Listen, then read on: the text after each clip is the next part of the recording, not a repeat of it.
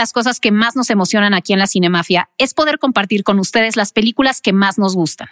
No hay nada más gratificante que escuchar que vienen al podcast por nuestras recomendaciones y las de nuestros invitados. Así que me imagino que es bastante frustrante entrar a buscar una película que te mueres por ver y que no está disponible en ningún lado. Con NordVPN puedes cambiar tu ubicación virtual en solo unos segundos. Puedes entrar a buscar lo que está disponible para todas las plataformas de streaming en más de 60 países. Si ves que algo no está disponible en América Latina, ¿qué tal en Australia, el Reino Unido o Canadá?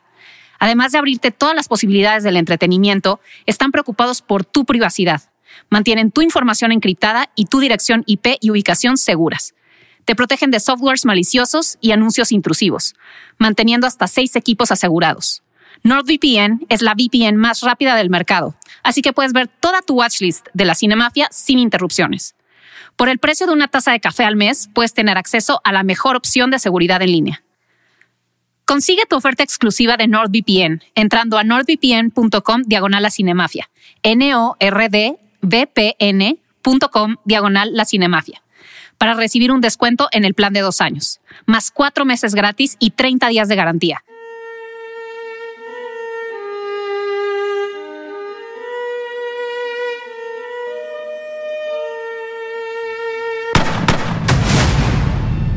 Familia, esto es La Cinemafia. Les damos la bienvenida a sus hosts, Anuar Alum, Pamela Cortés. Primero que nada, le damos las gracias a Starlet Project y a Genuina Media por producir este podcast. Y obviamente al Hotel Genève que está en la Ciudad de México, este hotel histórico que data desde 1907, un lugar espectacular, el mejor servicio, el mejor hotel de México. Si van a quedarse en la Ciudad de México, vengan al Hotel Genève y sean parte de su historia. Eh, hoy tenemos un invitado muy especial, para hablar de películas navideñas. Eh, feliz Navidad. Para empezar, a todos ustedes por allá. Luis Velodi, este creador de contenido sensacional, tiene 7.1 millones de followers en TikTok. Qué locura. Qué locura. A ver, ¿cómo, ¿cómo, lograste algo así? Híjole, pues ni yo sé, la verdad. ¿Por dónde empezamos? Eh, pues no sé, fue algo que se fue dando. Empecé a hablar acerca de teorías de películas y cosas así. A la gente le encantó me seguí por ese rollo y pues fue como una cadenita que se fue siguiendo y siguiendo y pues uno no se espera que, que avance tan rápido y llegue tanta gente así de la nada, pero, pero se siente muy padre y estoy muy agradecido. ¿y cuánto llevas haciendo contenido? Llevo un año y medio aproximadamente, como bueno, como ya casi dos años. Subiste, pero en putiza. Sí. Oye, y estas teorías, ¿tú las investigas o tú las inventas? Eh, algunas ya existían y otras sí me encargo a juntarme con unos amigos y ahí nos ponemos a especular justamente como a veces nos ponemos a ver hasta películas juntos y así y empezamos a teorizar, ¿no? De, oye, ¿por qué este personaje actuó de tal manera, ¿no? O esto como que no tiene mucho sentido con esto o por qué esto lo hicieron así y no así.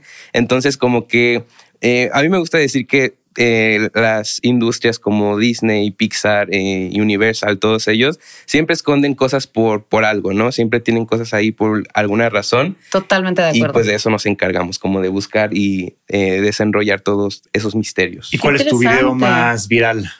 Híjole, no sé, creo que es una teoría de Frozen Creo que es una teoría en la que digo que Hans todo el tiempo fue el héroe.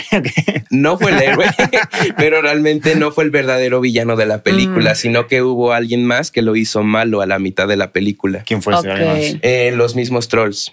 Ok.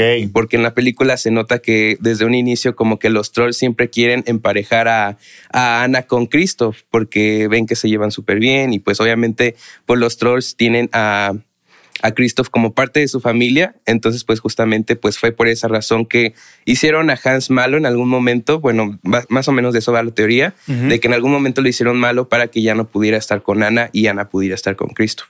Y así fue. Oye, y hablando de Frozen, ¿qué opinas de esta teoría de que Tarzán es hermano de Elsa y, y Ana? ¿Tarzán? Sí, es que supone que cuando los papás de Elsa y Ana se panden en el barco, no se mueren, se estrellan en una isla y tienen otro hijo que es Tarzán. Ay, no es cierto. Neta. Sí, sí, o no. Pero pues ya está, o sea, a día de hoy ya está como muy caída esa teoría, ya no tiene como que mucha solidez por, por todo lo que pasa, en especial por Frozen 2, que ya se especifica qué es lo que pasa y a dónde va el barco y todo eso. Entonces ahí como que las ubicaciones y los tiempos ya, no, concuerdan. Mm, Entonces ya no quedan para nada. Igual había otra teoría de que Eh, el barco que se ve en La Sirenita es el mismo barco que se cayó en, la película de Frozen al inicio. Pero también se cayó con la, con la segunda película de Frozen y pues ya no tuvo solidez y pues por eso mismo de los tiempos y el lugar ya no tuvo sentido. Ya, ok.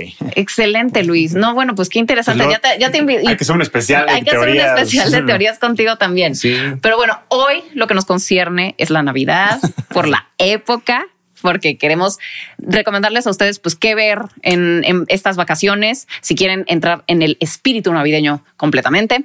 Entonces vamos a hacer de lo genial a lo vomitivo, que así le llamamos esta, este formato, que son o sea, nuestro top 3 de películas navideñas y nuestro top 3 para abajo. O sea, como que las que de verdad les recomendamos no ver y evitar a toda costa. Sí. Eh, para que salven sus ojos de, de una mala experiencia. este, entonces, bueno, si quieres, Luis, empieza con un con tu medalla de bronce, como una película que, te guste, pero que no sea la que, la que te parece la mejor. Ok, pues tengo mi listita por aquí. Yo creo que eh, se vale de todo, ¿no? Se vale este corto, se vale películas, se vale de todo, series. De todo. Pues va, yo creo que empezaríamos en tercer lugar de las buenas. Yo creo que pondría ahí a Los fantasmas de Scrooge.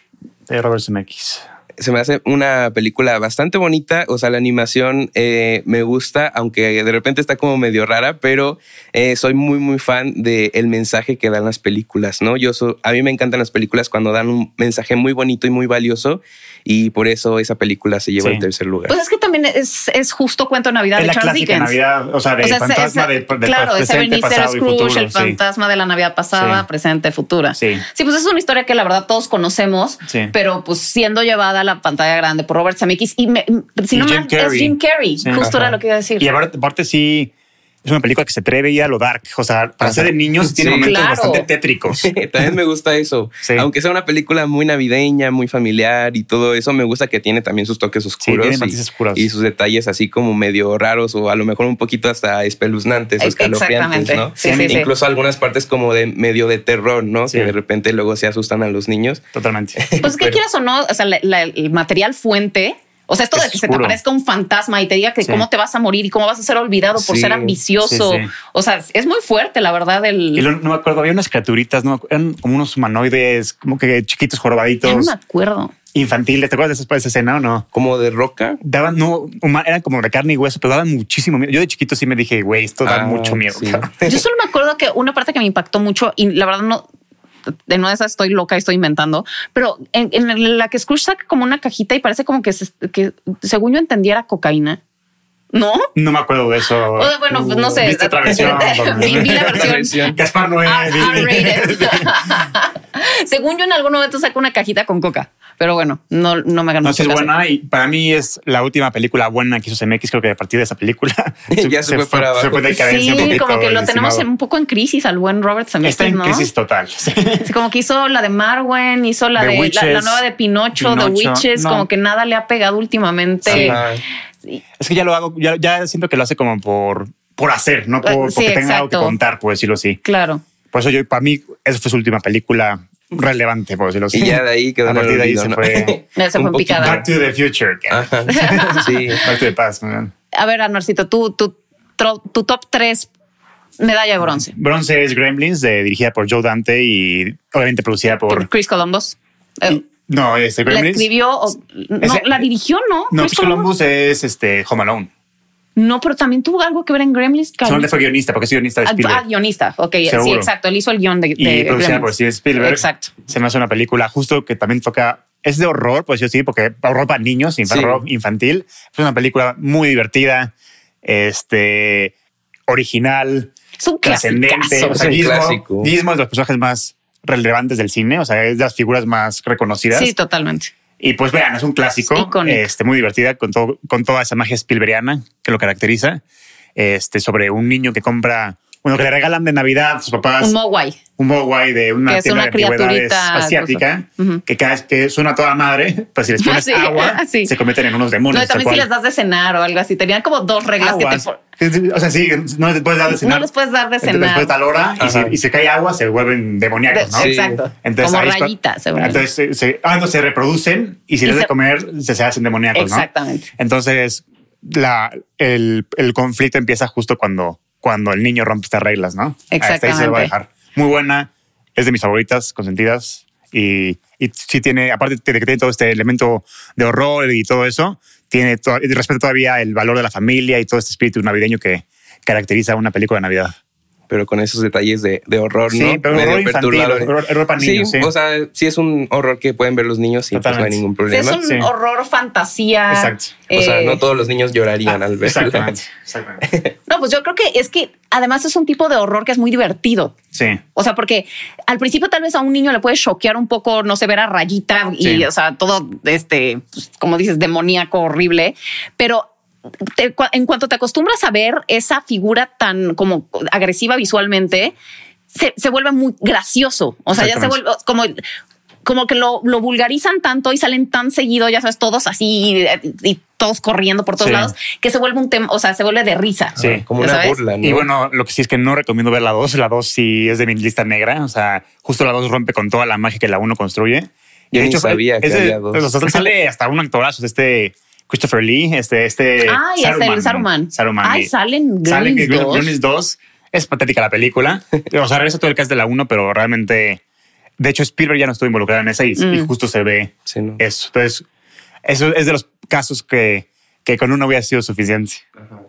Pero bueno. Ok, bueno, pues voy yo con mi medalla de bronce. Es una medalla de bronce muy, eh, eh, pues, peculiar, si podría decirlo. Pero es que de verdad esta película me encantó y no puedo dejar de recomendarla y es, como les digo, no, no, no, no es la opción común, pues, de películas navideñas, pero sí quiero que la vean. Se llama The Night Before. Sí. Este sale, es una película de comedia navideña. Salen Seth Rogen, Joseph Gordon-Levitt y Anthony Mackie. Y se trata sobre tres amigos quieren ir a una, bueno, o sea, se supone que en Navidad siempre hacen como una fiesta entre ellos tres donde se ponen hasta el hocico de drogas y de todo. Y entonces uno ya se va a casar y esta va a ser como su última reunión de este tipo. Entonces, o sea, como que quieren volarse la cabeza y quieren asistir a una fiesta que se llama la fiesta del cascanueces o no sé, que están en Nueva York y es como, ya sabes, es una fiesta como solo por invitación, en un speakeasy, o sea, como bien complicado llegar, o sea, bien complicado que te inviten de entrada. Entonces, los tres están como queriendo conseguir la entrada para, porque va a ser como su despedida de este tipo de fiestas locas. Y entonces eh, logran conseguir la invitación, o sea, obviamente después de una serie de, de cuestiones, pero lo chistoso obviamente es que se drogan horrible y entonces todo lo están haciendo drogados y de verdad, o sea, yo no podía de la risa viendo esto. O sea, yo soy de ese tipo de humor. Ya, O, sea, o sea, humor muy negro, se putan un Santa Claus, o sea, ya sabes, así. Entonces yo de verdad me acuerdo, la vi justo en época navideña hace como dos, tres años y no podía de la risa. O sea, yo lloraba de risa. Y a, Seth Rogen me cae súper bien. Los tres me caen muy bien y hacen muy buena mancuerna. Entonces, no se la pierdan. The Night Before es una gran película navideña. Si te gusta la comedia, de esa como comedia gringa pendeja de drogas. Para echar, o sea, cualquier película de Seth Rogen. Exactamente. si pueden verla con un churrito y muéranse de risa, de verdad, es como una gran stoner movie navideña. Muy bien. Okay. Seguimos por plata. Medalla de plata. Vamos a ver cuál tenemos. Eh, esta no es precisamente una película, pero es como un especial, más o menos. Eh, el especial de Navidad que justo acaba de salir de Guardianes de la Galaxia. Ok, yo no lo he visto. ¿Qué tal está? Está muy, muy bueno. Me gusta mucho ese estilo. Pues se conserva el estilo clásico de las películas de Guardianes de la Galaxia, pero ya en un tono más eh, burlesco de los especiales de Navidad. Justamente como que se burla de los especiales de Navidad. Tiene ese toque como de que intenta ser como familiar y bonito y tranquilo, pero con, con lo absurdos que son los personajes. claro, claro, claro. Con cómo tiene las características cada quien y pues ahí como que se arruina todo el especial. Entonces traen, como que a un, a un personaje de, de la Tierra al mundo, al otro planeta donde están ellos. el trailer, puedes decirlo abiertamente. Sí, justo todo eso y es muy divertido. O sea, se me hace muy, muy divertido el estilo en que Marvel pudo traer algo así como a un formato mucho más diferente, ¿no? Porque ya todas las películas estaban siendo como, como muy iguales, ¿no? Entonces me gusta mucho que, que varíen con esos estilos y que justo se vayan por el metraje dura 40 minutos, 45. Y justo me gustó que James Gunn jugó con la animación y con todo eso. Entonces sí jugó con el formato. También. Sí, sí tiene parte. el qué está, o sea, es que la anécdota está chistosa porque la premisa es que como está, Star Lord está muy triste por, por la ruptura que tuvo con Gamora por Avengers Endgame, Ajá. Eh, este Drax y, Mantis deciden secuestrar a Kevin Bacon para llevárselo a, a Kevin Bacon. No, sí. está, está chistosa la anécdota, pero la, o sea, el cómo, o sea, la aventura por la que pasa para, para no, a mí no, fui tan fan. La verdad, se me hizo lo, lo más débil que ha hecho James Gunn hasta el momento. Digo, porque James Gunn ha hecho cosas muy chingonas, ¿sabes? El Guardian, Suicide Squad y todo eso. Entonces, hasta ahorita es la que menos me ha gustado James Gunn pues sí siento un poquito como débil la justificación de por qué hacen todas las cosas que hacen en, el especial, pero justo eso es lo que a mí me gusta porque es como, que dices, va con el tono de lo absurdo. Ajá, va con el tono de lo absurdo, de lo ridículo, lo sin sentido que tienen a veces muchos especiales de Navidad. Entonces me gustó como ese estilo un poquito raro, inexplicado y así. Me gustó que lo implementaran, la verdad. Oye, conservan como este feeling como retro ochentas como el que tiene Guardianes de la Galaxia, ¿no? Sí, sí, siempre, siempre es la esencia de Guardianes Y también justo nos revelan, creo que eso sí, es la película, bueno, el mediometraje donde más ha destacado Mantis, creo que le dan una profundidad chingona. Y también me gustó mucho el, nuevo aspecto físico de Groot. Ajá. Como, como ¿Cómo? ¿Ya tiene un nuevo aspecto físico? Es, como un, adulto, un árbol de Navidad. es un adulto joven, mamado. Es como, un, es como de un frat boy, ya sabes. Yo, ah. yo empecé a ser teen a frat boy. Entonces me gusta su aspecto físico. Y sobre el árbol de Navidad debes esperarte a la escena post créditos. Exactamente. Eso sí. ahí ves un detallito más por ahí. Pero nada más no me gusta el hecho de que pues se, especializaron mucho en Mantis, pero a lo mejor como que se descuidaron muchos personajes, por ejemplo, Groot, que digo Rocket, que casi ni sale en todo ah, pero Ahí se va, pues justo, justo ahí está bien porque como es un especial de Navidad, hay profundizas en Mantis para darle un, un trasfondo y ya en Guardians 3 Ahí están de plano con Rocket. O sea, Guardians 3 está hecha por Rocket y para Rocket solamente. O sea, literalmente es, vamos a ver sus orígenes. Creo que hasta se va a morir casi, casi, O sea, es, la película de Rocket. Para mí, Rocket es mi favorito del MCU, tal cual. Ah, no, es el mejor personaje del MCU. Hasta creo, mi teoría es que vamos a ver a Bradley Cooper ahora sin carne y hueso. Porque depende cuál backstory le den, pero creo que eh, si dan un backstory donde este güey experimenta con humanos y los fusiona con animales, vamos a ver a, Bradley, Cooper en persona. Eso estaría, sería. Sí, sí sería un buen cierre para Bradley Cooper en el MCU. Sí, totalmente. Ok, ¿quién va? ¿Quién va? ¿Quién va? Ah, ¿Vas tú, Anuarcito? Tu medalla de plata. Ah, este, yo voy a recomendar Milagro en la calle 34. La, la clásica, la de. Las dos, o sea, creo que es la que, la que, la, que la, original es que de los, ¿de qué año? ¿De los 40, 50? Sí, 50 y la otra es como de los 70, no me acuerdo bien pero la que sea es lo mismo casi casi. es la misma historia. Pero es una película que sorprendentemente pocos conocen actualmente, o sea, generaciones pasadas la, la, ubican muy bien, pero es de justo un Santa Claus de Macy's que lo, demandan por hacerse pasar por Santa Claus. Entonces un abogado lo defiende porque sí confía que es el verdadero Santa Claus y ahí se desarrolla toda la historia. Pero es una película diferente de lo que estamos acostumbrados en Navidad, muy bonita y con un final sí, es muy original. sumamente satisfactorio. Sí. Como que la, la premisa es muy original. Sí. Sin duda. Te recomiendo. y además como que el, el, hecho de que lo aterricen como a una situación que pudiera ser real, me explico, que como que sientes que, que sí, que, como que, te hace un poco creer en la Navidad de que sí podría pasar y, y cuestiona qué hace Santa Claus, Santa Claus, todo eso, o sea, Exactamente. preguntas. Pero bueno, no quiero entrar más en detalle porque realmente el spoiler más grande es el final, entonces el chiste es que llegues sí, Justamente. Sí, okay. ok. Mi medalla de plata es para. Híjole, es que también tengo unas menciones honoríficas. Después hacemos menciones honoríficas. Sí, también tengo un chingo. ok, pues yo creo que Love Actually es pues una extraordinaria película de Navidad. O sea, no solo junto a los mejores actores de Reino Unido, o sea, entre eso y Harry Potter, si no estabas en Love Actually o en Harry Potter, no, o sea, no pertenecías a la élite de actores de, o sea, de, británicos. De hecho, para los fans de Walking Dead fue la película que descubrió o que lanzó la fama a Andrew Lincoln. justamente, que es el que... A Rick Grimes, o sea, el protagonista. Bueno, ya, ya no, pero sí. Sí, justo, que es el que hace lo de las. Es que la carta. con Kieran Knightley, que es el que le, dice que está enamorado de ella. Con estas pancartas que se vuelve pues todo un meme, todo un clásico. Es muy clásica esa escena. No, pero además, o sea, you name it, te sale Alan Rickman, Emma Thompson, Liam Neeson, Kieran Knightley, este, híjole. Colin. Eh, eh, Colin Firth, este, Hugh Grant. Sí, todos. O sea, de verdad, todos. Y este, y, y me gusta además como que estas películas corales en las que todos, o sea, son distintas historias que todas tienen la misma relevancia y todas muestran como distintas situaciones que, o sea, que alusivas a la Navidad.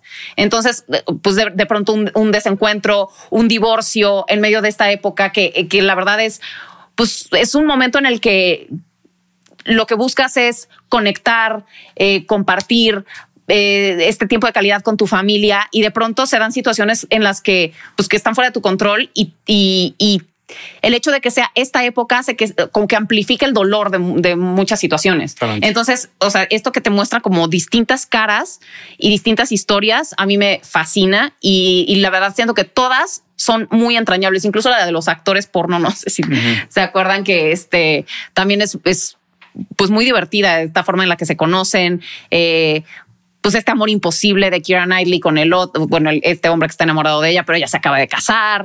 O sea, como que siento que la Navidad justamente amplifica como todas las emociones buenas y malas y, esta película lo retrata bastante bien. Entonces sí, mi segundo lugar es para Love Actually. No se la pierdan. Seguramente todos ya la vieron, pero vuelvan a ver porque es de esas películas que puedes ver y ver y ver y ver cada Navidad. Y antes de llegar al primer lugar a quedar menciones honoríficas, yo diría. Ok, vamos, demos, demos, menciones honoríficas. Por ejemplo, The Apartment de Billy Wilder se me hace. Es que, a ver, es, a ver, es que, aquí es, que, aquí tenemos una controversia porque yo estoy, eh, o sea, insisto, o sea, por decir, a mí me encanta Die Hard, o sea, duro de matar. Eh, me encanta Ice White Shot, que son películas que suceden en Navidad, pero no son películas navideñas. Ice White Shot no, porque los temas no son navideños. O sea, el tema no es Die navideño. Hard sí habla del amor a la familia, pero la familia, todo, la protección, o sea, la, figura paterna, o sea, claro que es navideña. pero no es una película navideña, o sea, sí es, pero no es. Las reglas es que, que, que, tenga el espíritu de Navidad, o sea, me refiero de, de temas del amor, familia, todo eso, y que sucede en Navidad. Ya con eso es una película navideña oficialmente. Bueno, ok, ok, todavía Die Hard sí cumple con eso, y The Apartment también es una, película, una historia de amor en que sucede en Navidad. A ver, es la historia, a ver, es la historia de un cabrón al que le, el que le presta las llaves a sus jefes para que se vaya a coger a las amantes. Sí, pero. Eso que tiene de, navideño, explica. Él se enamora de una de las amantes de ese cabrón. Por eso, pero eso, eh, pero, o sea, sí, sí te estás dando cuenta de lo que se trata. estás metiendo como si fuera una película oscurísima. Es, muy bonita la película, es divertidísima. yo creo que mientras tenga como esa energía o como ese sentimiento como familiar. totalmente. la película es muy bonita, es divertida. ¿Qué tiene familiar eso? No, no, no, no dije amor. es, de relación la película. No, yo digo más bien familiar. Como Exacto. todo ese, ese ámbito de magia familiar. Pero sí, no, Totalmente no tener hijos para tener, para ser una familia. Por eso todavía la de Die Hard hace sentido por, lo que dice Luis. O sea, porque tiene, tienes razón. Pero tu pareja también es tu familia. O sea, bueno, el amor es parte del espíritu navideño. Ay, ni si, o sea, ni siquiera son pareja, pareja. O sea, ya sabes, se enamoran por la serie de circunstancias, pero, pero no. O sea, la, o sea, no puede ser una película de Navidad si se trata de amantes y cosas así. Actually también tiene subtramas que es de puro amor, igual que The Apartments. Y es película navideña. Es como decir que El Padrino es película de Navidad porque sale esta escena en la que Michael Corleone está comprando regalos y se trata de la familia. No, man. no, no, no, Love Actually tiene una subtrama de amor y que no involucra a familia y, es, y tú lo que acabas de considerar película de Navidad. ¿Por qué The Apartment no? Love Actually es una película de Navidad. O sea, pues, literal cantan villancicos. es una antología. Ay, Bill Nighy, por cierto, esa, parte es, muy buena. Es una antología que, que, cubre varios temas de Navidad y uno de los temas es la relación entre estos dos cabrones que acabamos de mencionar. Pero eh, por eso es una de tantas historias. pero es parte de Navidad. Si, el amor no fuera parte de Navidad, no sería parte de esta antología de Navidad. ¿Entiendes? Sí, pero porque aquí abarca otros temas y son muchas historias de Navidad, entonces sí se puede, puedes entrar una en una pareja. Bueno, entonces voten en los comentarios. Voten en los comentarios. Die Hard, sí. Eh, ¿eh? Ok, bueno, pero nada más les iba a decir que de Love Actually esa parte de I feel it in my fingers. ¿Te acuerdas la canción que canta Bill Nighy, que es como un rockero retirado? Buenísimo. Este, ok, entonces menciones honoríficas. Ah, bueno, acabas de dar. Bueno, me falta a mí nada más Edward Scissorhands y Charlie la fábrica de chocolates. Ah, pero eso, eh, vamos a hablar de su número uno es esa. Ah, bueno, son mis. Ah, no es cierto, no, no, es, cierto. Pero sí es una de mis menciones honoríficas. Igual, ah, Charlie la fábrica de chocolate. Charlie la fábrica de chocolate también la, estamos considerando como película de Navidad. Ok, señores. Familia y Navidad. Aquí te rompió no, todo. ok, este va.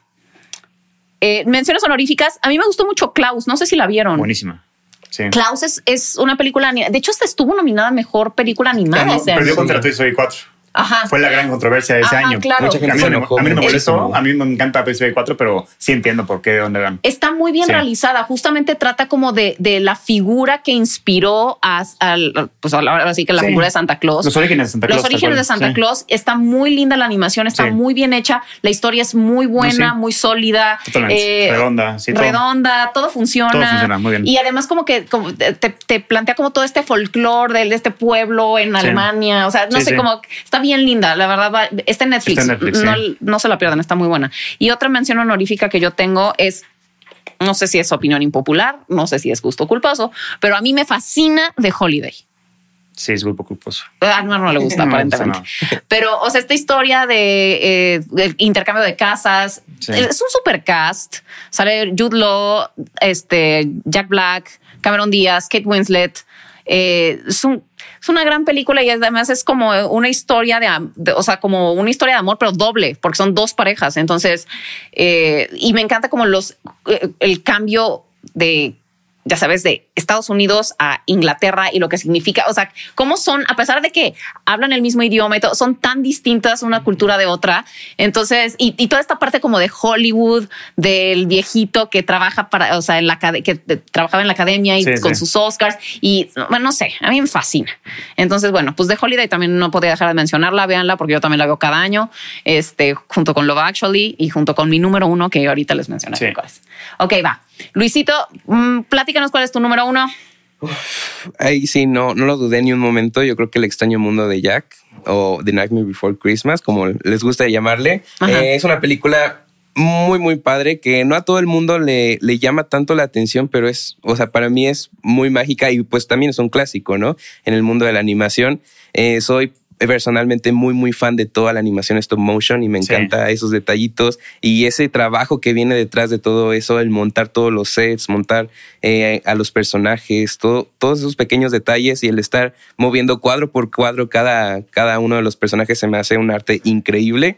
Eh, ya con eso gano un montón de puntos y aparte, pues me encanta ese estilo de el choque cultural entre Halloween y Navidad. Sí, Creo claro, que me gusta mucho esa interrelación que tienen, como, como Jack pasa a un mundo nuevo, conoce algo totalmente distinto a lo que él se había acostumbrado porque él es el rey del Halloween. Entonces, que se pasa al mundo de Navidad y entender cómo funciona todo eso, salirse de la monotonía, que también creo que es algo muy simbólico para mí, creo que tiene un, un mensaje también muy bonito y no sé, o sea, en todos los sentidos, en cada aspecto me encantó y me gustó muchísimo. Igual tiene su lado creepy. También tiene su lado creepy. Es que, es que es bien interesante lo que dices, que eh, contraponer estas dos festividades que son opuestas, básicamente. O sea, una es representa como todo este sentido de, de amor, de familia, de cercanía, de, o, sea, cosas, o sea, muy como del corazón. Y, y, por otro lado, Halloween siempre ha sido una, una festividad relacionada con lo oscuro. o sea, con, con, con, este, incluso la maldad, con las brujas, con, con la,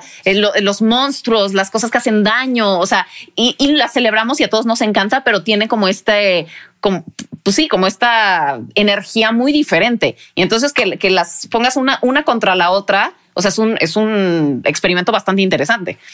Y, o sea, Tim Burton te encanta. Sí, soy muy fan de. Pues, ¿sabes qué? El dato que me voló la cabeza en mi vida es que yo toda, cuando era chiquito juraba que él la había dirigido. Pero luego más adelante me enteré que no. No. Él no la dirigió. Es el de Coraline, exactamente. Él no me la produjo y sí tuvo mucho que ver al nivel creativo, a nivel. No, pero además, según yo, la historia sí es suya. Exactamente. O sea, él, fue el creador pues, del universo. Pues. O sea, es, es como el el equivalente a George Lucas con Indiana Jones. O sea, no, no, la dirigió, pero es suya. Exactamente. Es, su historia, ¿no? Básicamente. Exactamente. Sí, sí. Y pues que eso es lo que importa al final del día, ¿no? Pues sí. O sea, aunque en realidad él casi, bueno, como le entendí es que él casi nunca estuvo en set o que casi nunca estuvo como al control de, de, todo lo que estaba pasando en ese momento, sino este Henry Selick, que fue el que estuvo ahí todo el tiempo. Sí. ¿Y hay alguna teoría que tengas como de, de Nightmare Before Christmas? Uf, pues no sé. Eh, ¿Qué podría ser? Pues hay una que más o menos como que explica eh, cómo fue eh, cómo son los personajes, ¿no? Porque hay una teoría que dice que eh, cada personaje tiene como que su representación de cómo fue que murieron en, en la vida normal. Entonces. Sí, yo escuché eso. a, ver, a ver, a ver, a ver, me interesa mucho esto. Uf, pues déjame acuerdo. Eh, yo sí me acuerdo. Jack se quemó.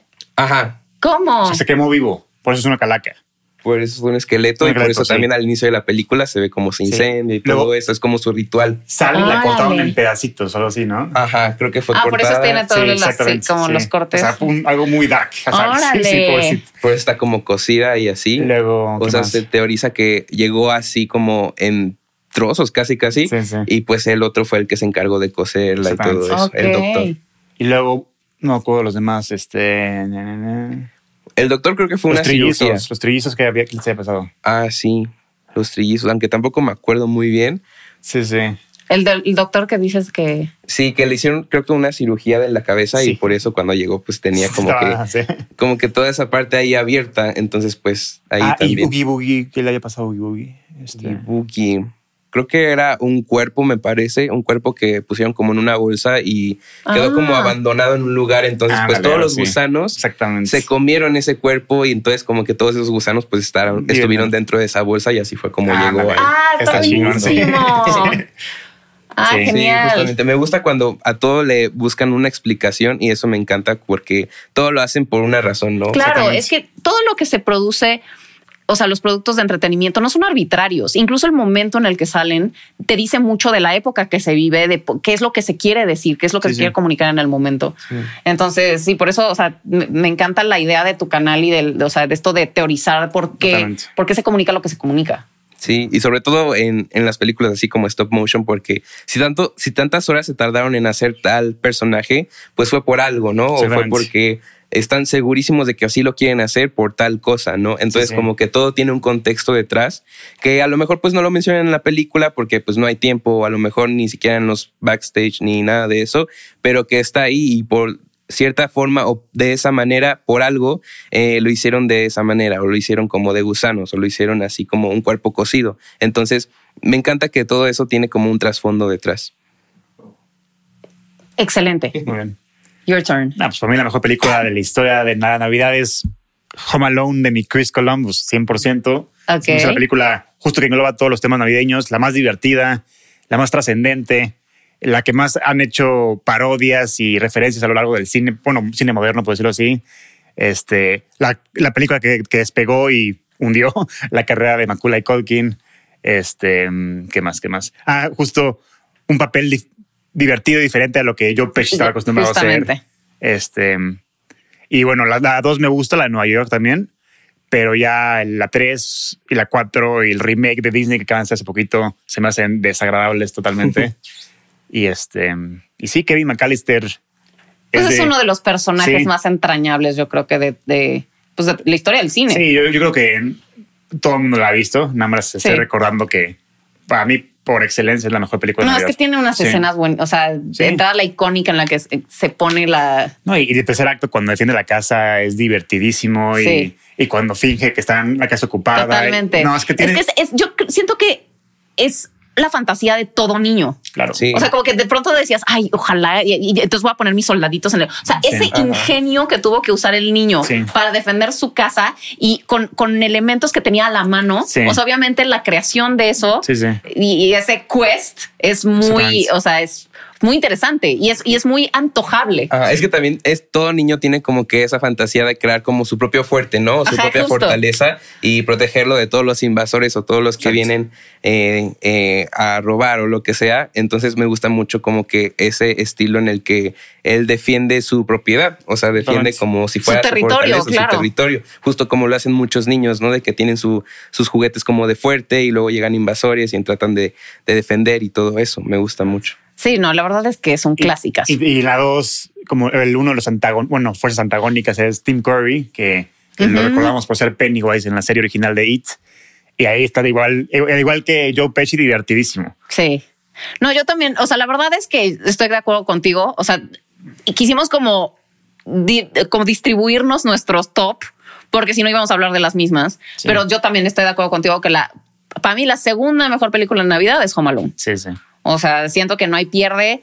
Y es de esas también justo que puedes ver una y otra y otra y otra y cada pinche Navidad. lo mismo, lo mismo, lo mismo. Set piece set piece. O sea, set piece es aquella escena que, que hace que tú quieras volver a ver la película para ver esa escena en particular o esa secuencia. Entonces creo que Home Alone tiene 18 set pieces que, que año con año yo quiero ver.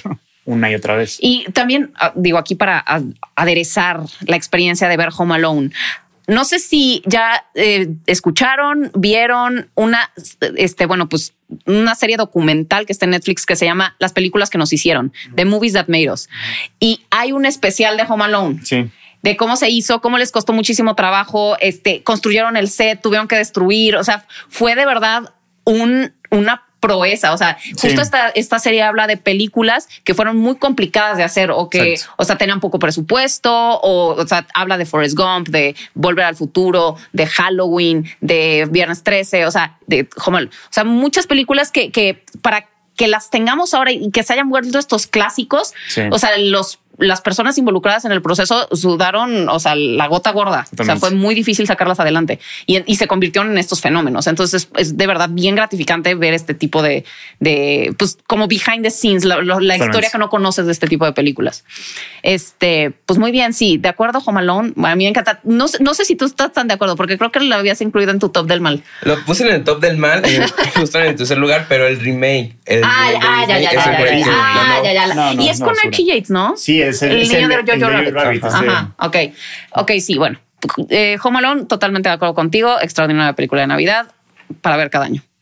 De hecho, también es de esas que veo cada año. Yo también, literal. Ok. Eh, y mi, mi, top número uno, o sea, número dos para mí, Home Alone, aunque dije otras, pero ya lo saben. Pero para mí la mejor película de Navidad que se ha hecho en toda la historia, obviamente, es It's a Wonderful Life de, Frank, Capra. Y Jimmy Stewart. Y sale Jimmy Stewart, que es pues, uno de los mejores actores de esa época. Déjame ver de qué año es, porque, porque sí me interesa mencionar el año. Según yo es es 46. Exactamente, porque fue después de la Segunda Guerra Mundial. Sí, sí, sí. O sea, es, es 46. Y mira, y mira que es curioso que me guste tanto esta película porque tiene elemento religioso que yo, bueno, para quien no lo sepa, yo soy atea, este, es muy escéptica, no creo en estas cosas, pero siento que justamente la fantasía de la Navidad es como te permite sumergirte como en este mundo donde estás, donde, todo es posible. O sea, donde, donde existe esta, esta magia, esta, eh, estas cosas inexplicables, estos milagros. Entonces, justo cuando son contenidos de Navidad, este, son obras que, que están, este, pues, basadas o ambientadas en Navidad, como que me doy permiso de, sumergirme en esta este, suspensión de la incredulidad. Sí. Y, justo It's a Wonderful Life trata, o sea, es una historia muy adulta, muy madura, que trata sobre un tipo que, este, pues es un tipo súper generoso, es un tipo súper bueno, que tiene un pequeño banco y de pronto, o sea, no me acuerdo cómo suceden bien las cosas, pero eh, pierde mucho dinero y, y decide suicidarse. Mm. Y entonces un ángel le muestra cómo, cómo ha ayudado a todo el pueblo y mm. cómo sería el pueblo si él no estuviera. O sea, y, y a veces, o sea, como que siento que vivimos, pues todos los seres humanos, de pronto estos momentos de crisis y, y de verdad, como que no nos, no nos ponemos a pensar el número de vidas que hemos tocado. O sea, porque todos estamos interconectados y finalmente o sea, tú probablemente no lo sabes, pero le cambiaste la vida de, de alguna forma a una persona o a otra. Y entonces el hecho de que esta, esta película te simplemente te lo haga pensar. O sea, porque obviamente nunca vas a estar consciente de este tipo de cosas, pero que te haga pensar como de probablemente mi vida y que yo esté aquí ha valido la pena ya sabes. O ha ayudado a otros. Ha ayudado a otros, le ha cambiado la vida a alguien, ha sido algo positivo. Mi presencia en este mundo ha sido positiva para la gente. Entonces, o sea, es que te ponga esto sobre la mesa y que simplemente te lo haga pensar y ser agradecido y, no darle la espalda a la vida en un momento de crisis, que pues obviamente te digo, todo el mundo lo pasamos y de pronto estás en un momento de desesperanza. Y además la Navidad es un momento, donde, o sea, es una época en la que mucha gente sufre bastante. Sí. O sea, y, y te replanteas cosas y te cuestionas cosas y, es un momento también de mucha nostalgia, de, mucho reconteo de, cosas perdidas. Entonces, o sea, hay gente que la pasa mal en Navidad.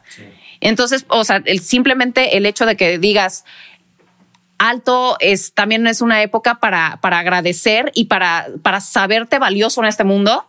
Entonces a mí se me hace una película extraordinaria. Cada Navidad la veo, no se la pierdan. It's a Wonderful Life. Véanla. Un chocolatito caliente en la cama. Delicioso. Y aparte es la mejor película del director. Y eh, bueno, la Arsenica No Lace es buena. Mr. Smith Goes to Washington es buena. Pero me sigue gustando mucho más este. Sí, o sea, sí, totalmente. Sí, es la mejor. Pero, pero tiene, Frank Capra es un gran director, tiene muchas películas buenas. Este, entonces ese, fue mi número uno. Entonces vamos con el top del mal. Eh, ok. ¿Quién empieza? Top del mal. Pues bueno, yo en general uno de mis sueños es que haya una película buena de Navidad, pero de terror. Y creo que hasta la fecha no ha habido ninguna. Ajá. Por ejemplo, a la lista negra agregué Krampus, que es una... O sea, Krampus? Krampus es el antisanta. Ah. Es un güey que si no te portas bien, viene y te chinga. Entonces, Ay, está buena la idea. La idea está increíble. Entonces yo estaba muy emocionado por la película y la película es malísima. Entonces ojalá haya algún día un remake bueno de Krampus. También hay uno que se llama Dark Christmas, como de un culto. Igual las dos versiones son malísimas. Entonces ojalá hagan una versión buena de eso. O una idea original, una idea original, pero yo sí quiero que haya una película chingona de terror. no es que no oscura, porque oscura ya vimos que hay. Exacto. Pero una película, de, o sea, de que cumpla con todas las reglas de Navidad, pero que por esencia sea horror. Ok, ok, ok. Es lo que yo quiero. Y hasta ahorita, todas las que he mencionado, y déjame, ah, bueno, y, y bueno, este, todas las que he mencionado, ninguna funciona. Y entonces ese es mi sueño en particular. Pero bueno, esa es mi primera cosa mala que digo de estas películas. ¿Tú? Pues como justo como estábamos platicando ahorita, creo que el remake de Home Alone, creo que ah, no sé, o sea, no sé qué tienen Disney con, con esa necesidad de, de recrear cosas que pues nadie pidió y no, eran necesarias. y lo hacen mal. Y lo hacen mal. y lo hacen mal. Le restan, o sea, porque lo, lo padre de Home Alone de, las originales de Macaulay, que Macaulay es muy carismático y hay empatía hacia Kevin, cabrona. Por esencia es, un actor. Yorkie, a pesar de que el, actor es muy carismático, por, en Jojo lo vimos, en la película de Home Alone es cagante, entonces dices como, este niño es zurrante, ojalá se lo chinga. ojalá le roben todo. Ojalá le roben todo. En cambio, Macaulay con quien es al revés, como, puta, ojalá este güey defienda su casa. entonces, ojalá le vaya bien y ojalá no le ah, pase nada. Empezando por eso, ahí falla la película totalmente. Es que qué difícil encontrar un niño con el carisma de, de Macaulay Culkin. O sea, no, y Yorkie parecía buena opción, obviamente. Pues es carismático. En, en Jojo es cagadísimo y se roba la película ese güey. Sí. Este, pero. Pero, como dices, es que es el hecho de que ya conocemos una gran versión de esa historia. Entonces, como, ¿para qué haces algo con, o sea, es innecesario? No, sí, totalmente. También la, la 3, 4 me, me cagan porque ya es, cuando cambiaron de actor y ya no es Michael y es otro cabrón. Sigue siendo Kevin McAllister el personaje, pero ya no es Michael También como que pierde su chispa, ¿no? ya no tiene la misma esencia. Ver a un personaje distinto. Sí, también, no solamente protagonista, los ladrones, cabrón. Por eso que Joe Pesci es un gran. Fue como se llama Harry. ¿Cómo se llama Harry? Ay, no me acuerdo. Marv y Harry, bueno. Harry Marv. Ajá, por eso, pero el actor de Harry. Sí, no me acuerdo cómo se llama. No, perdón. Harry, Joe Pesci, Marv es, el, otro es el otro. Sí no, no cómo se llama, pero igual ese güey justo eh, te hablan en, en, The Movies That Made Us. Que entró de último momento y fue un MVP, literal. Sí, claro. Sí, sí, eleva la comedia a otro nivel ese cabrón. A ver, otro, otro top del mal, este, mi querido Luisito. Otro top del mal, va. Así nada más mencionamos las tres como. Sí, yo creo que eh, me van a odiar mucho por esa, pero el Grinch tampoco como que me gustó tanto. O sea, yo, yo he visto contigo, fíjate. De Ron Howard. A mí sí me gusta. A mí se me hace súper tacky. O sea, siento que, siento que Doctor Seuss es bien difícil pasarlo, o sea, a la a, película.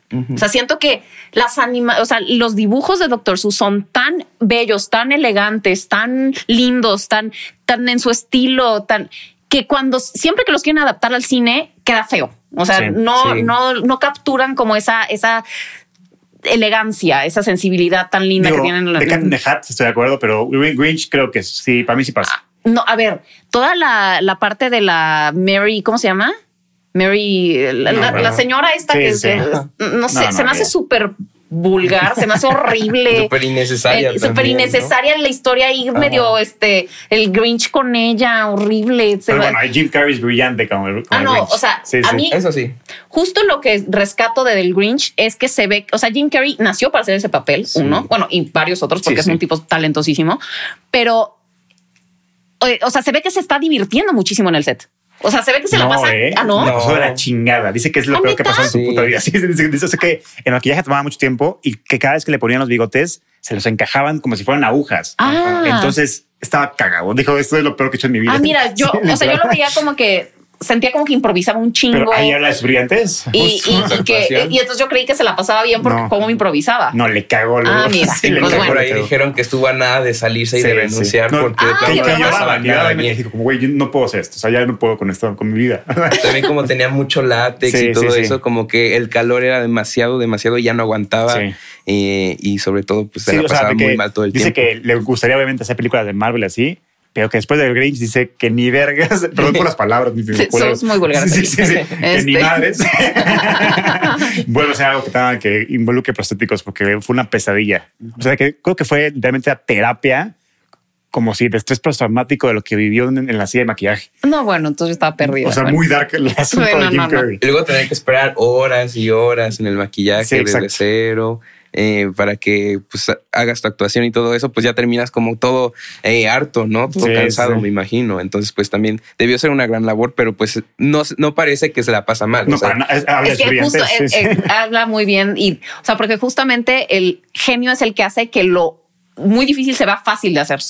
Entonces, y sí, Jim Carrey, la verdad es que es un experto. Y bueno, fue, fue, la película que elevó la carrera de Ron Howard es de los directores. ¿Elevó la carrera de Ron Howard? Pues, o sea, Ron Howard ya era Ron Howard. No, pero ahí fue como lo puso en otro nivel.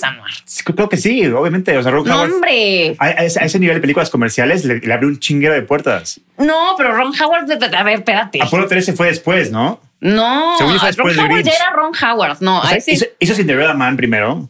No, antes ya era Ron Howard. Por eso hizo Cinderella Man y después hizo Grinch y, después ya salió toda esta época de Apolo 13. Antes, de, antes de, de, Cinderella Man ya era Ron Howard. A ver, chica, ¿en qué año o sea, era Grinch? A ver, vamos aquí a, resolver esta, esta controversia. Ron Howard. El Grinch es del 2000. A ver, vamos a, vamos a ver de director. Y Apolo no, hombre, tenía mil de antes. ¿De antes del 2000? Sí. Por ejemplo, por ejemplo a, Brilliant Minds es 2001. Este.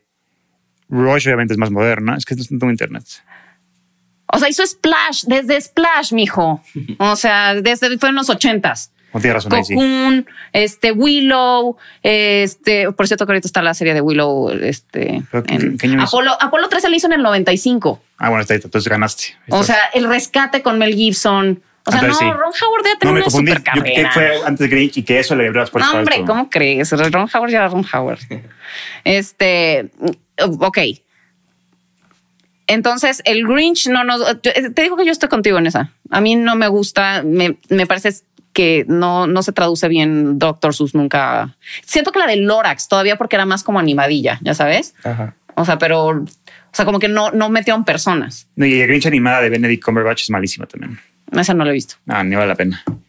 Pero bueno, ok, el Grinch. ¿Y cuál otra tenías? Eh, el Expreso Polar, yo creo que sería. ¿No te gusta el Expreso Polar? No, la verdad no. O sea, siento que. Eh, a mí esa sí me gusta para que veas. Y es de CMX. De CMX. Se me hace padre, pero como que no lo elaboraron de la manera que me hubiera encantado que lo elaboraran. Además, como que la animación, no sé, la siento medio incómoda o medio rara.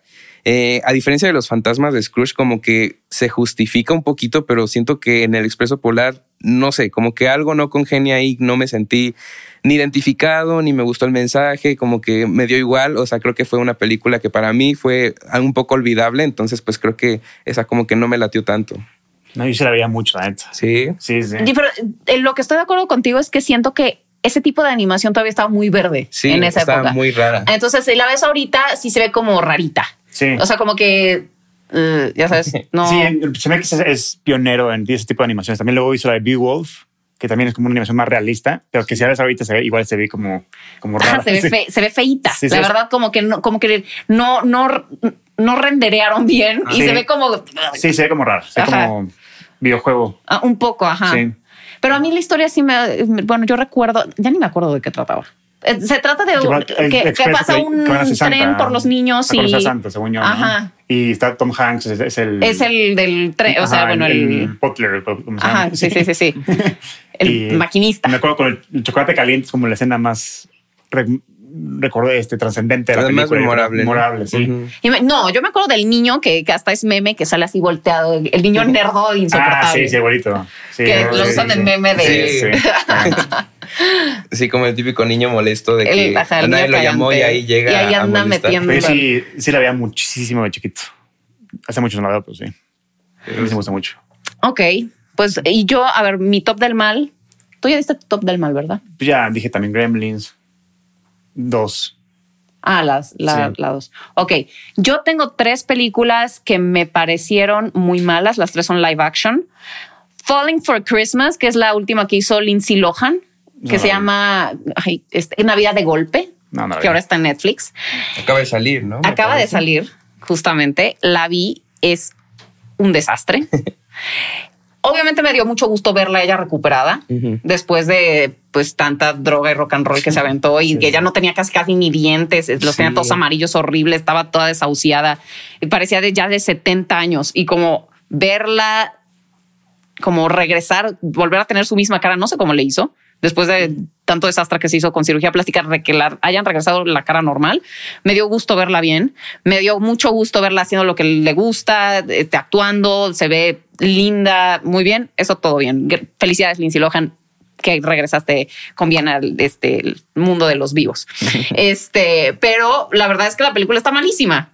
ojalá le, después de esto le den más oportunidades a ella de hacer más cosas, porque la verdad siempre la consideré bastante talentosa y en cierto momento, bueno, pues era el ídolo. O sea, era la cara de Disney Channel. Era la cara de Disney Channel. O sea, tenía una racha de películas buenas, comerciales, bien hechas. Tenía un, carisma escénico impresionante en Mean Girls, en eh, Freaky Friday, en, en, ajá, como que tuvo una época en la que era como la niña dorada de Hollywood. Y son películas súper memorables. Son películas icónicas. O sea, claro, o sea, todo lo que hacía ella era como todo el mundo lo volteaba a ver. Fue la mera mera. ¿Eh? Juego de gemelas. Juego de gemelas, obviamente, sí, Cuando, o sea, yo creo que cuando se murió su gemela.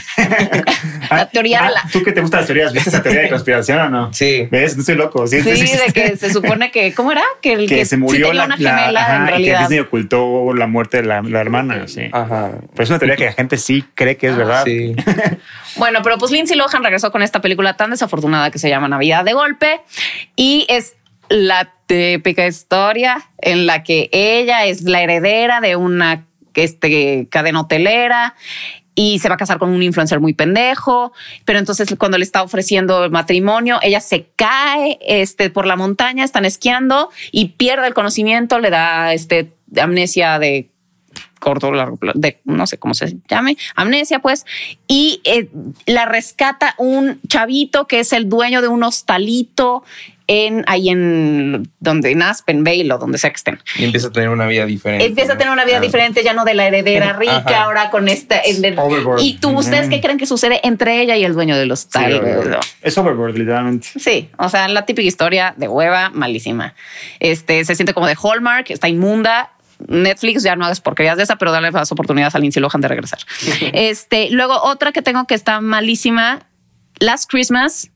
Eh, que con Emilia Clark y sale también este, el que sale en Crazy Rich Asians.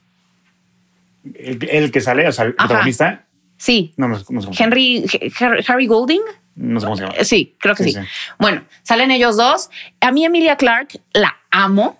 se me hace una niña hiper carismática, tiene muchísimo ángel. O sea, yo cuando vi que iba a salir una película de Navidad de ella, me emocioné porque dije, puta, ¿quién mejor para hacer una película de Navidad? Esta niña la quieres abrazar todo el tiempo. O sea, la amas, es de verdad muy agradable.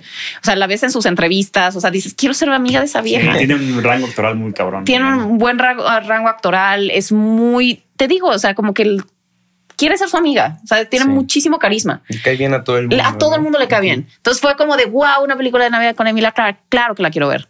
Y empieza bien. O sea, empieza como con eh, o sea, esta chava a la que nada le sale bien y como que ella solita sabotea todas sus relaciones, trabaja en un eh, vestida de duende en una tienda de Navidad y pero su vida es como un desastre y cada vez se mete en peores pedos porque ella se autosabotea. Ya sabes, entonces ese, ese planteamiento de personaje me gusta pero después salen con una jalada inmunda de que este es que ella tuvo un trasplante de corazón y entonces el tipo del que se enamora se supone que es un fantasma, pero es en realidad el que le donó el corazón. Una mamada. O sea, de verdad, insufrible. Cuando llegan a esa parte ya es como de tan innecesario. O sea, iba bien, era una historia normal que después ya no están tocando los violines. Era una historia normal que la complicaron a lo menso. Ya sabes, como para darle otro nivel de, de originalidad o lo que sea, pero en mi opinión la cagaron.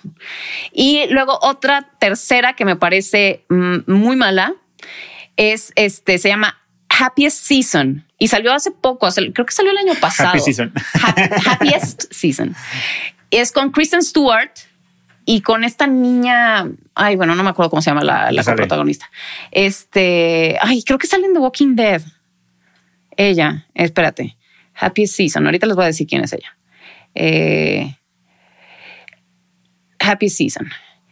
Es Mackenzie Davis. Ah, ya. No, Mackenzie no sale en Walking Dead, pero es muy buena. Es, muy, es, buena Es la de Ghostbusters, así. Ajá. No, no salen de Walking Dead. Bueno, no, sé por qué, como que recordar. Sale en Annabelle 3. Es muy buena. Es una niña muy talentosa. Es, es muy talentosa. o sea, y digo, Kristen Stewart, yo no soy fan. Nunca he sido fan de ella. No me gusta cómo actúa. De, de pronto siento que es de esas personas que me sacan de la película porque no, no, o sea, vi la de Crimes of the Future con ella y cada que salía decía, es que ya no puedo ver esto. O sea, me, incomoda muchas no veces. te la crees, ¿no? Como que no, no la creo, siempre la siento como sobreactuada, pero en esta, justo lo que está bien es, lo hace muy bien porque es ella, sale de ella. Entonces, pues no se tiene que esforzar tanto. Entonces, le, le va muy bien el personaje, pero es una historia de una pareja de chavas, o sea, son lesbianas, y van a conocer durante Navidad a la familia de una de ellas, que ella es, o sea, de closet. Claro. Entonces, o sea, siento que es una historia que eh, la vendieron, ya sabes, como de la primera este, historia de Navidad LGBT típico que quieren vender esos encabezados. Y cuando la ves, no ofrece nada nuevo es la típica historia que hemos visto 300 veces de Guess Who's Coming to Dinner. La de este, una pareja interracial que van a conocer a la familia y la familia lo odia porque es negro y, o sea. no, esa está chingona. Esa está chingona. Sí, no, o sea, es, la historia que hemos tenido toda la vida. O sea, pero si dices, si le estás vendiendo como al, o sea, ya sabes, una temática LGBT, propon algo algo que sea diferente, algo, un conflicto que funcione de otra manera. O sea, si vas a contar la misma historia, que nada más cambiando este raza por, eh, por este, ahora es una pareja gay, no me estás dando nada. O sea, se me hizo un absoluto desperdicio. Entonces, por eso tache, malísima Happy Season. Y lo que me molesta también de este tipo de películas es que, por si en Rotten Tomatoes tienen muy buena calificación. O sea, siento que de pronto ya los, los críticos es como mientras favorezca mi causa, entonces, pues ya, palomita. A ver, no. O sea, si la película es mala, es mala. Ya sabes. O sea, siento que de pronto como que la gente tiene esta presión de, de catalogar como, como bueno algo simplemente que va con tu. Con... Hay una diferencia entre me gusta y no me gusta, está buena y está mala. Exactamente. Uno, es objetivo y otro Exacto. O sea, si te gusta la temática y te gusta que, que, que eh, el que lleven adelante esta narrativa y lo que, qué bueno pero eso no le hace una película buena. O sea, tienes errores de edición imperdonables, cosas off character, este, todo mal. O sea, la verdad es que al final todo se vuelve como un gran desastre que ya ni entiendes qué está pasando. Entonces, la verdad, malísima, no la vean. Happy Season. Top del mal. Entonces, pues bueno, yo creo que ya terminamos. Ya terminamos. Ya saben qué ver, qué no ver durante estas fiestas decembrinas. Pues feliz Navidad a todos. Feliz Navidad a todos. Feliz año nuevo. feliz año nuevo. Nos vemos para el especial de lo mejor del año, las mejores películas de 2022 y luego lo que viene para el 2023. Entonces, sigan viendo la Cinemafia durante estas vacaciones porque les tenemos muy buen contenido. Eh, denle like, eh, suscríbanse, todo lo que tienen que hacer. Nos vemos para la próxima. Ok. Denle like, suscríbanse, sigan a Luis, síganos a nosotros y nos vemos para el próximo episodio de La Cinemafia.